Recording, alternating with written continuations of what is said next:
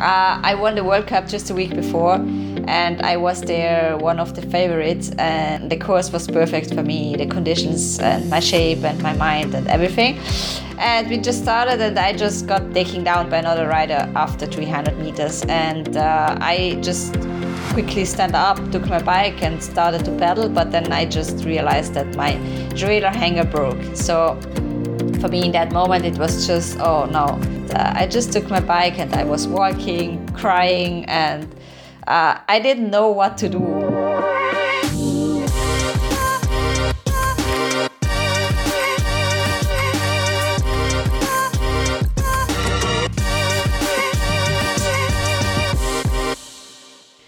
Hello, everyone, and welcome to the Fever Talk podcast. My name is Magali Rochette. And on today's episode, we speak with someone I really love. Um, I've been lucky enough to be teammates with Eva Lechner in the past, and there's never a dull moment with Eva. She's always full of surprises. She's always energetic, always happy to be out racing or training or just riding really fast on her bike. And Eva has won over 20 national championship title in Italy over three disciplines. So she's won on the road, she's won in cyclocross, she's won in mountain bike. She has participated in four Olympics in 2008, 12, 16, and 21 on her mountain bike. She's won World Cups in mountain bike and in cyclocross. And she is currently in her 21st year racing as a professional. So, with all the experience that she has, I felt like it was cool to talk to her and try to learn from her, learn about who she is, um, and learn about how the sport has changed, in her opinion, throughout her whole career. So, without further ado, here's my conversation with Eva Lechner, and I hope you find her as charismatic as I do. Enjoy. This episode is presented to you by my friends at Whoop. I've been using Whoop for the past two years to track my health, my sleep, my behaviors. And since I've been in Europe the last two weeks, uh, Whoop really helped me to recover a good and healthy sleep routine. So, making sure I go to bed around the same time, waking up at the same time, and track how I've been sleeping here to make sure that I can get back to top level of performance and have the best results uh, and be as fast as I can on the race course as fast as possible. If you would like to track your sleep, improve your sleep, and see which of your behaviors are affecting your sleep and your performance negatively or positively, see what Whoop can do for you, you can use the link that is in the show notes. So that's join.whoop.com slash cxfever to get 20% off on your purchase of your first Whoop. So thank you to my friends at Whoop for presenting this episode. And without further ado, let's go to this conversation with Eva Lechner. So Eva, how how are you doing? Where where are you talking to me from right now?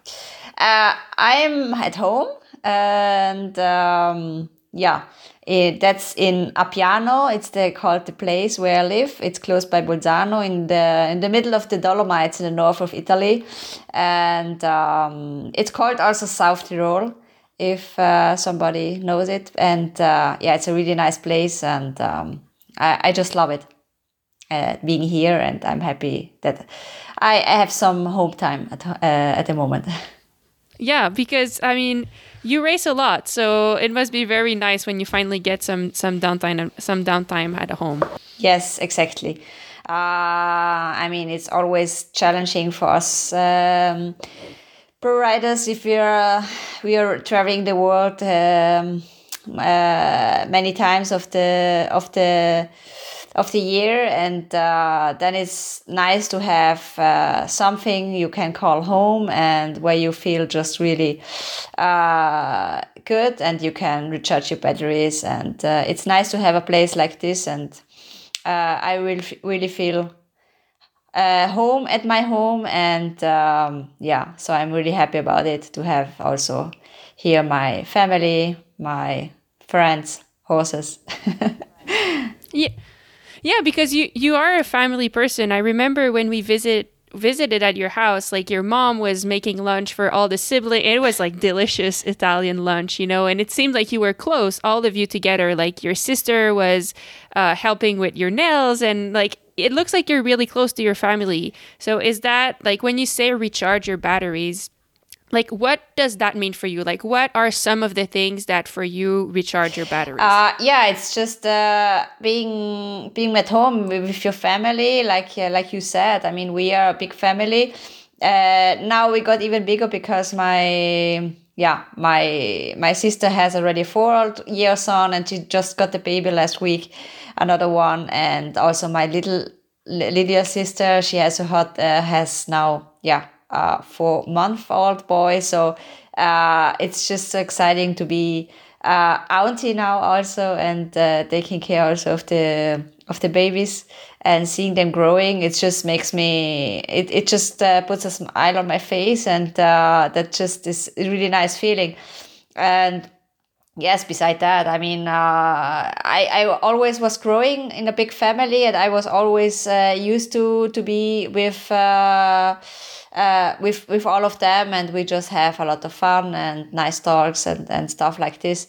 And uh, beside that, I'm I'm also uh, a big horse lover, and uh, I have five horses, and they are just close by my house. And when I'm there, I just forgot everything about uh, uh, about me and uh, i'm just there and relaxing and um, it's just uh, cleaning my mind. So that's how I can really recharge my batteries, and that's that's why it is so important for me to to come home uh, as as often as possible after the races, after the stressful uh, times around the world, just relaxing and yeah, enjoying this time with people I love and with with the horses. Yeah.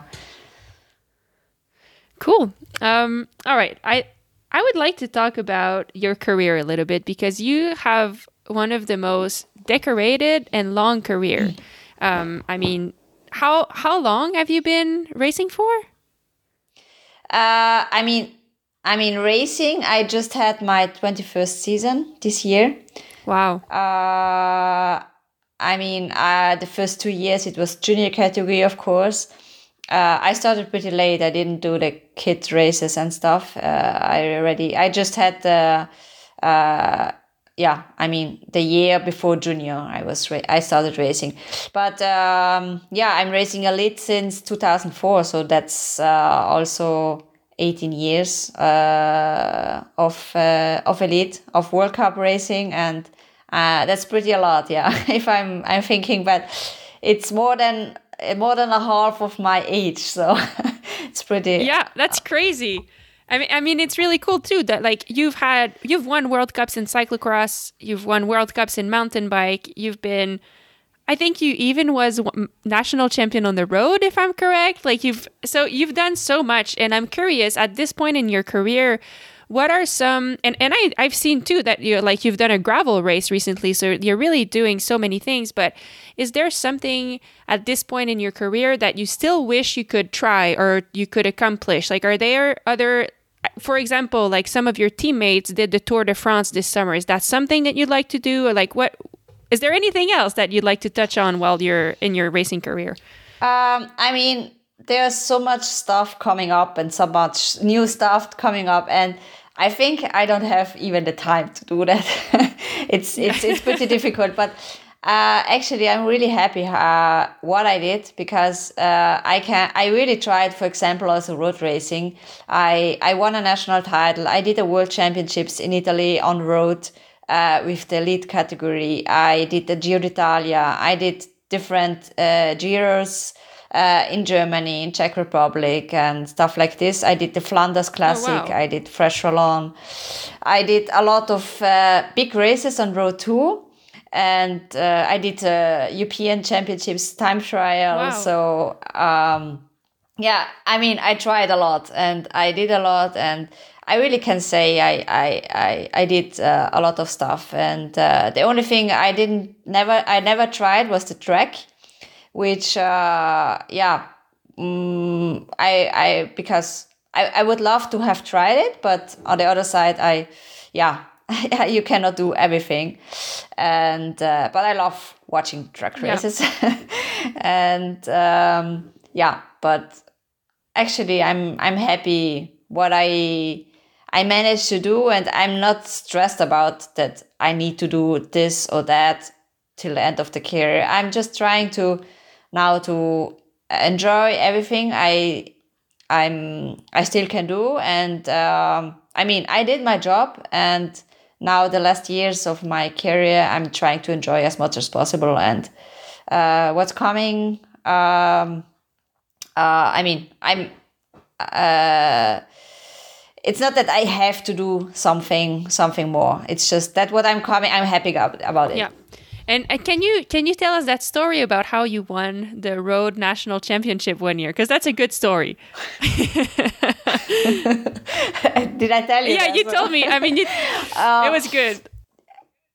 Actually, yeah, we were just. Um, it was uh, first. Uh, that was a long climb, pretty at the beginning, and then we had a loop of five laps with a smaller climb, and then just uh, along the sea going up and down to the, towards the finish. And there was an attack on the long climb pretty early, like after seven, eight Ks.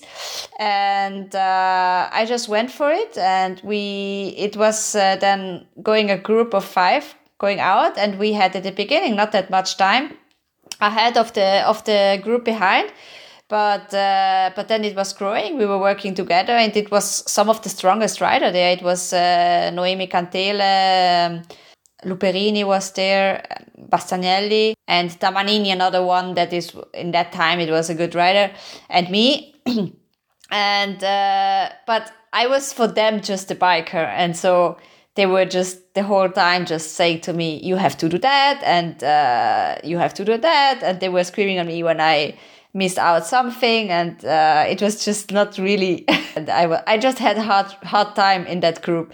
But I did my job and uh, I mean I was helping and in towards the end it was done uh, the other girl Tamanini she was uh, going away. I mean they let them going away because the other three they were just watching each other. And um, yeah and she she got a pretty good gap and I was just there and they were attacking each other and I was just so finished. I couldn't stay anymore on the wheels. I was not able to to uh, to attack by myself. So I was just trying to to survive somehow. And on some point, when we just arrived on the along the sea that were I don't know, I feel maybe 15k missing uh, we just entered in some tunnel and I was just paddling. I was going first. And then when I came out of the tunnel, I was watching behind and I had a gap. I was just paddling because the others, they were just looking to each other.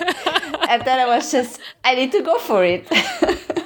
and then I was just went full gas. And on some point, I, I, I think 5K to go, I reached the other girl and she was just so finished. She had cramps and she couldn't uh, she couldn't uh, help me. So I was just thinking, yeah, so I go for it. Uh, at least, at least I, I, finished second. That would be already a, a result for me. but then we came there, and uh, she started to sprint. But and then I just yeah. um, uh, attacked uh, by myself. She had cramps. She had no chance, and so I just took home the title. I won. wanted the title.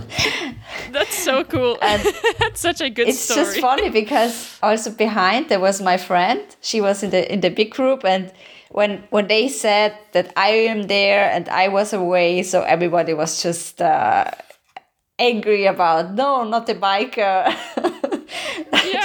everybody was just after that, and after that victory, I just got so much respect from all the road riders especially in Italy. And huh. uh, since then, wow. I, I have also good friends in there. But till there, I had hard time in in racing on road in Italy, and uh, yeah. But since since I I won that title, I really I really got big respect and was welcoming on the on the races and yeah that was fun yeah that is cool thanks thanks for sharing the story um, and yeah i mean you mentioned just before just before talking about that national championship you were saying that now you're really trying to enjoy your career more and every time you get to race you enjoy it more more like how so? Like, do you sometimes look back now to the races you've done before and think like, oh, I mean, I should have enjoyed it more when I was doing these. Like, do you know what I mean? Like, sometimes maybe we get caught up in, like, oh, I wanted to win and I got second, so you're mad. But nowadays, now that you have so much perspective, you can see, like, oh,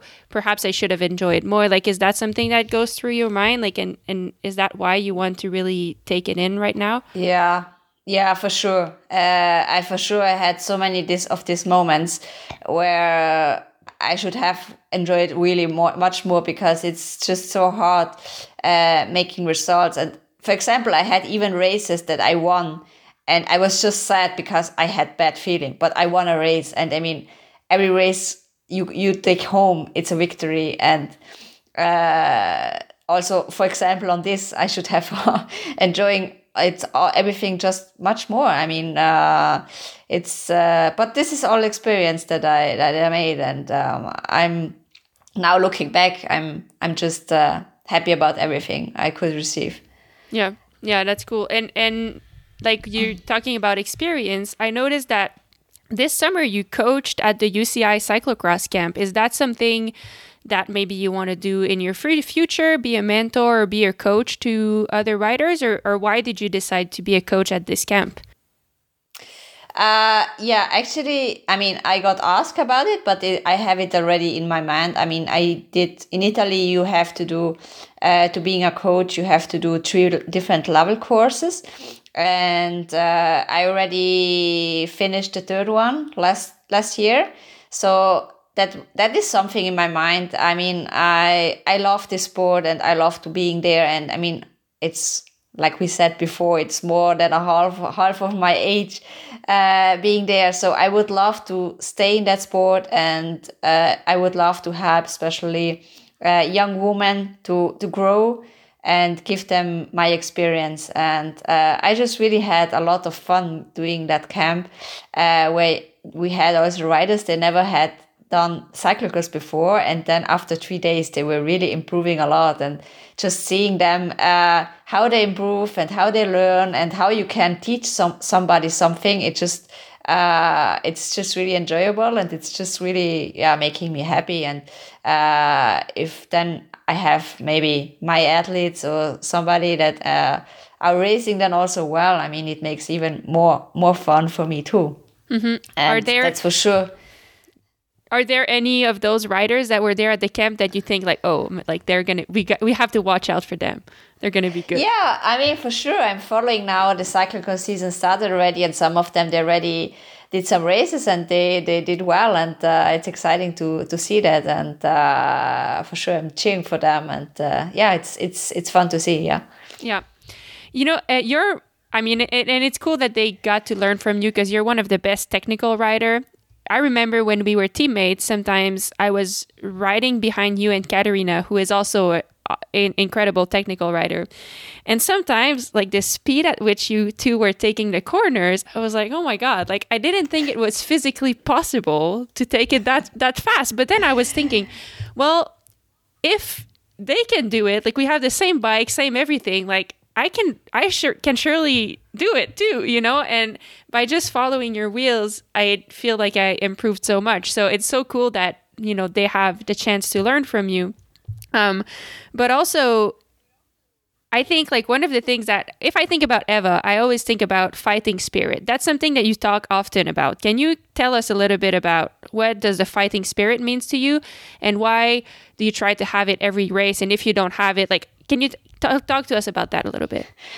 Um, I mean, it's difficult uh, to say. Yeah, I, I mean, I'm always trying it's not it's not that easy that it looks sometimes i know but i i just i just had uh, i don't know uh, it's something i have some i have in in me and sometimes yeah it's uh, it doesn't come out like it should but I had many situations uh, in my career where, for example, I was crashing hard or had a technical and stuff like this. And then I just stand up, took my bike and went on and just tried to give my best. And uh, that races, I, I could do that. And I had this, um, yeah, let's say bad luck or or not not uh, not the perfect um, perfect things and could still perform uh, and show what what I'm able to to do. And it's hard to describe how I do it or I know. uh, I know it's hard to describe but it's it's something I've learned from you too you know like on top of the technical stuff because I think sometimes when things go the wrong way it's easy to get stuck in our head you know and start thinking about like oh I'm so far behind yeah. and it's not I'm not feeling good and it's not going well. But having a hmm. chance to hang out with you where you actually talk honestly about your fighting spirit like today I had it today I didn't have it to me it helped me because if I get into that mindset where I'm like thinking too much I think about okay like switch it up fighting spirit like get because basically it's about being in the race being present and if you're there usually sure. you fight because you're competitive right so it's i don't know it's yeah. something i really learned from you and I, I love that you talk openly about it like oh today i didn't have okay. the spirit or today i had it. Like and yeah. that you don't judge yourself if you don't have it but you're able to be honest like no today that that's what it was. Okay. I mean uh, there was one one race maybe i can just uh, um, tell about where i really had a big fighting spirit. Uh, it was like in the world championships in tabor. I don't know maybe you remember that story in 2015 uh, I won the World Cup just a week before, and I was there one of the favorites. And we just, uh, I mean, the course was perfect for me, the conditions and my shape and my mind and everything. And we just started, and I just got uh, yeah, taken down by another rider after 300 meters, and uh, I just quickly stand up, took my bike, and started to pedal. But then I just realized that my derailleur hanger broke. So for me in that moment it was just oh no. I was far away from the boxes and uh, i just took my bike and i was walking crying and uh, i didn't know what to do. I mean i was no i'm here now and i was just everything was perfect and i'm at the world championships now and uh, it's just why why do, does this happen to me? And while i was walking running i don't know towards the boxes uh, took my other bike and then I was just, should I just stop or what should I do now? I mean, I'm five minutes behind the rest of the field. mm-hmm. And then I was just thinking, no, I mean, I'm here. I came here with a big shape and I just want to show that I, that was my day. That would have been my day, that I'm in big shape and stuff. So I took my bike and was racing and, um, I was passing the finish line now after four, after first lap with five minutes behind, and I was just going full gas. And in the end, I ended up like four and a half minutes behind the first rider. So wow. I was just going full gas and that made best times. They, they, they even uh, was talking about me in the in the in the in the TV uh, because I showed up with the fastest time of the race. That's so, crazy. Yeah, that was. Uh, one of the of the memories I really still have really present and yeah, yeah. I think it's thanks for sharing. Like that's such a good moment and it's cool to see that, you know, it's not just the mem it's not just the wins that last in terms of memories. Like those moments like that are character building and I'm sure from there you learned so much about yourself. And I'm sure although it must have been heartbreaking, you must have felt so proud of the yeah. way you raced. Yeah, I think if I would have just stopped, it would just have been so shit day. I mean, it was still shit day, but on the other side, I was still. I mean, everybody, everybody could see that I was, I was strong and I was fast and I was prepared and. yeah. Yeah. Yeah, that's cool. Um, all right. I know that. I mean, can you tell us, like, you've just coming, you're just coming off a big mountain bike season.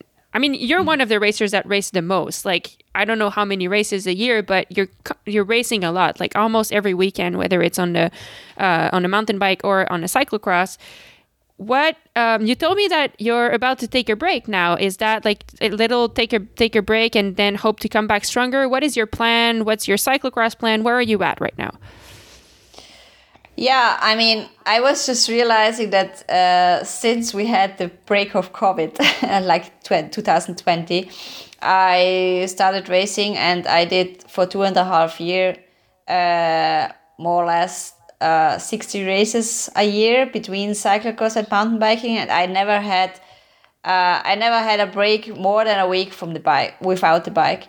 Crazy. And yeah, that was just really crazy. And I just was feeling this summer. I mean, the beginning it was still okay, but I was just feeling that uh, I was really tired mentally, and I didn't have that fire anymore for for racing.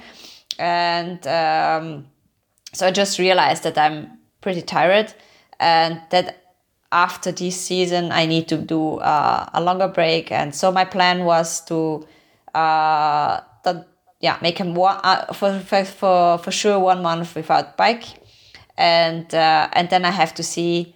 I mean, I I was just I I would like to um, uh, to to try to feel it when I'm ready again to to come back racing. It can be that I recover pretty well, and I do some races already in December. And uh, I mean, I would love to do some cyclocross races, but at the moment, I don't want to do a plan, a fixed mm-hmm. plan. I just want first rest and then see how I feel, and then uh, what I will do. And I mean, I hope I can recover pretty well and come and can do some cyclocross races. But first, I, I need to to step back, to recover well, to be stronger afterwards.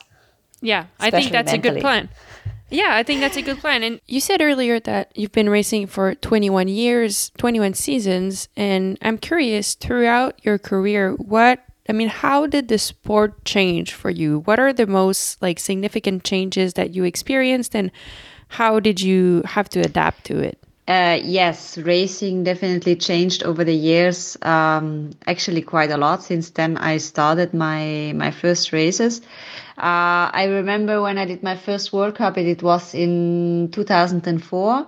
Uh, we raced um, in Madrid, and yeah, the race was way longer than two hours. And uh, also the following years, I still raced uh, races between uh, to 15, 20, almost three hours sometimes. So it was quite, quite long. It was more similar to a marathon race and also the laps, the, they were much longer. I mean, it was uh, really different and the climbs were longer. It was uh, much more to ride with a rhythm. And um, the courses, some, they were also much less te- technical. And how have you had to change? Like, how have you had to adapt? Did you have to change your training or anything like that? Uh, I mean, then the physical training changed maybe a little bit. It was, I mean, I was training then a little shorter, maybe, especially then when I changed the coach. Um, I trained a lot differently. I mean, not a lot, but uh, much more shorter and more intense short intervals and stuff like this because the courses they really went much more super short hills and a lot of up and downs a lot of changing the rhythm in the race so no long hills anymore and especially the the course itself, the lap itself changed. I mean, got shorter and shorter with the with the years, and um, yeah. And you mentioned also technically that you had to adapt? Like the courses are much more technical now, right? Uh, I remember in uh, 2009, it was the first time that we had, uh, it was the World Championships in, in Canberra. And we had this first time that I saw a jump with a little hole in it. And it was, I mean, comparing to now, with comparing to jumps I did now, I mean, it was really, really a small uh, jump, but I just, um, yeah, I, I, I got over it, but it was it was like a, a, little miracle because I didn't have the technique to do it. And um, I remember we did also on that on the same course we there were a drop and also there it was a hole in it and I was just I had I tried it with the guys and it was I I mean I had super much speed and it was almost impossible to not come on the other side but I was just not so able to to jump. Uh, so I was just riding and did nothing, and uh, I just hit. I didn't hit the other other side of the of the jump. So it was, um, yeah. I mean, my technique was just not there at all, and I was so scared about all these jumps.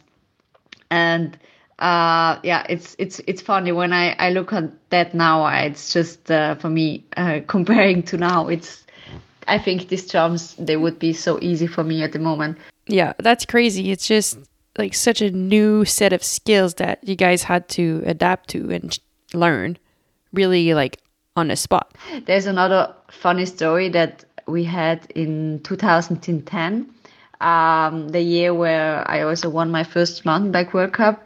Um, a few la- months later, a few weeks later, we were in Champery, and in Champery we had this um, quite big drop. I mean, it was not that super high, but it was it was more difficult because um, coming into the drop there was uh, two corners, really slow corners in a really steep downhill, and you had no speed at all to do the drop. But it was just the first time that we had. I mean, some of the first times that we had quite quite a big drop, and uh, the problem was that the the days before the race it was just raining so much, so we couldn't try the jump because the the landing was just super muddy, muddy and we were scared, and then we had the, the skills to do it. So it was. Um, in the race, then uh, our coach uh, Eddie, he was just going to see the juniors in the morning, and he just told me and Nathalie Schneitter, um, she was my teammate then, uh, to just do the jump because the most of the juniors they were just jumping and just looked so easy, and uh, he just said. Go there and go for it. I mean, don't think about it. And the thing there, it was that the chicken line was so much longer. You lost maybe 20 seconds. So uh, then me and Nathalie, we just said to each other, okay, let's let's do like this. I mean, we just go there, we see what the others do in the first lap, and then uh, we try. I mean, then we check, just check it out.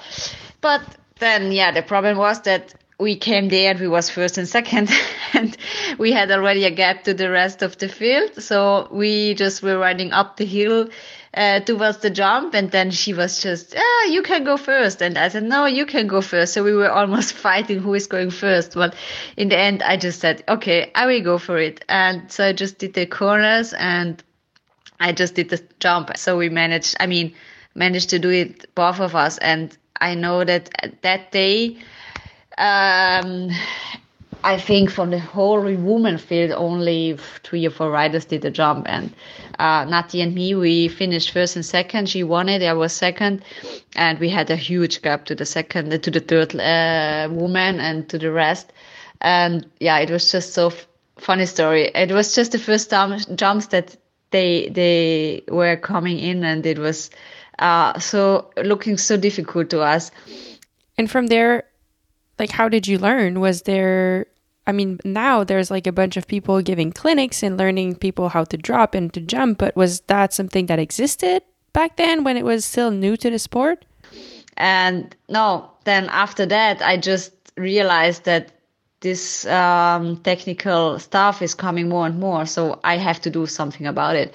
So i just went um, to to the BMX um, club where we had in Bolzano, and I just asked them if I can train a little bit to have the the feeling for the jumps because uh, you needed to do it uh, to get the feeling about it, and yeah, so I was just then training with um, with the little kids, and I was doing twice a week. I, I went for the training in the evening uh, for almost two years and I really improved a lot. I lost my, um, uh, I mean, I got the feeling to, to have the right air, the, the air, air, air feel, air time feeling and also to, to do the right movement for, for jumping, also jumps with the hole and uh, doubles and stuff like this. And I guess I improved a lot on that.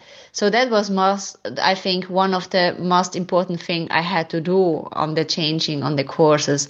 I mean, I, I was part of it and I could see it, I could write it. And yeah, I had to change something, especially on my technique. I had to work on it, but it was worth it. And I'm happy I did it. And, um, so yeah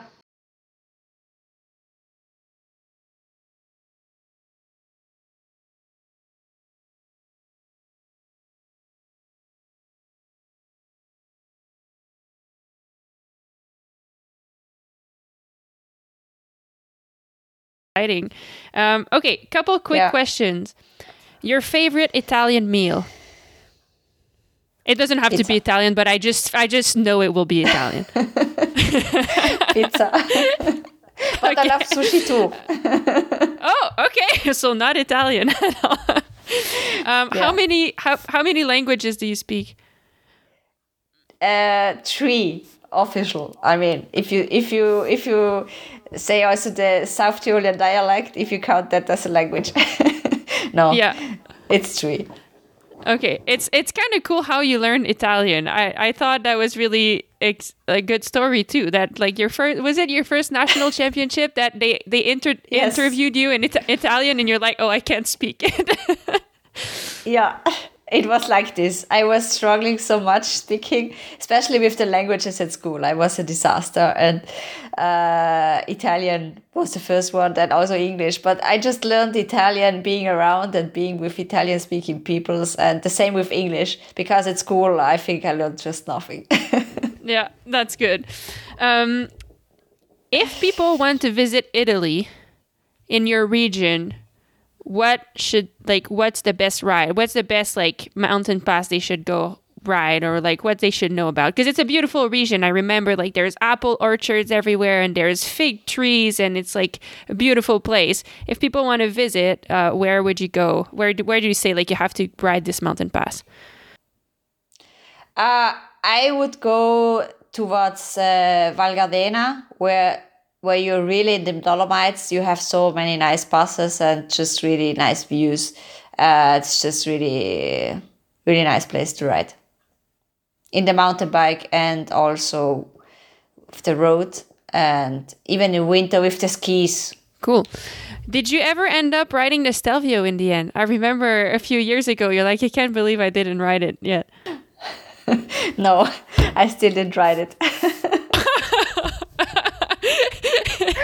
Well, maybe that, maybe that's a plan for a future for your future plan, career. I don't know when you're not a pro yes. Yeah. Cool. Thank you so much, Eva, for sharing. And one thing I forgot to mention um, Eva shared with me that after she won the silver medal at the Mountain Bike World Championship in Leogang in 2020, there's a journalist that who had been following all her career and who had been writing about all her career who approached her to write a book about her career. So this book is now being printed and it will be out in German only for now. So if you are interested, um, a book about Eva Lechner's career is coming out, which I thought was really cool. he was following me for since 2010 and was doing some articles during the year. And he had already had this idea that one day he wanted to, to write a book about my career.